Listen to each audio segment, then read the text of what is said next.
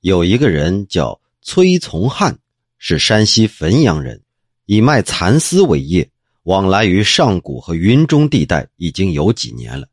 有一年，他亏损了十几两银子，跟他合伙做生意的朋友啊，就难免有那么一两句怨言。这崔从汉就怨愤不已，用刀剖腹自杀，肠子都流出了几寸长啊，是生命垂危。主人家也吓坏了，趁着他没死，急忙叫来当地的官员和他的妻子，就问了：“你到底有什么冤情啊？怎么如此的想不开呀？”这崔从汉就说：“哎，我做买卖，哎，生意经不精通，以至于亏了主人的本钱，实在是我自己觉得惭愧，不想活了，和别人没有关系，你们。”赶快把我送回去，不要因为命案连累了别人呐！这主人听了这番话，很是感动，眼见着这人也活不成了，便送了几十两银子作为丧葬费。这崔崇汉呀，气息奄奄，就在那儿等死了。说来也巧，有一个医生路过，把他的肠子又收回到腹中，缝合伤口，还敷上了药。后来慢慢的呀，这伤口就结了痂，嘿。这人还就好起来了，可自打那以后啊，他是更加的贫困，以至于把妻子都卖了。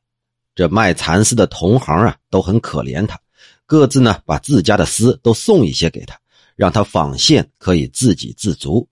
渐渐的呢，他的日子也就好了起来，竟然还又娶妻生子。到了乾隆三十八还是三十九年，他七十岁才去世。这俗话说：“人到七十古来稀呀，能活到这岁数，也算是有福气了呀。”他的同乡人刘炳还给他做了传，侍御史曹寿之抄来了给我看，我就把这件事的大概呀摘录了下来，写成了这段故事。这做买卖赔钱那是常事因为十几两银子就要自杀，这崔崇汉呀可以说是太轻生了。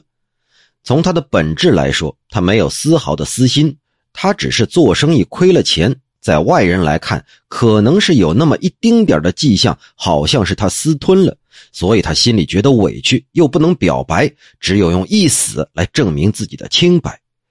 这个人平生对自己要求严格，还真就可见一斑了呀。等到他临死的时候，还当众向官府说明，让官府也没有什么可怀疑的。然后还嘱咐了他妻子，让家属也不用去打什么冤枉官司。这个人的用心不是更加忠厚吗？他看上去是死了，但却后来又捡了一条命，这就是天理法则呀。事情说起来很奇怪，其实并不奇怪呀。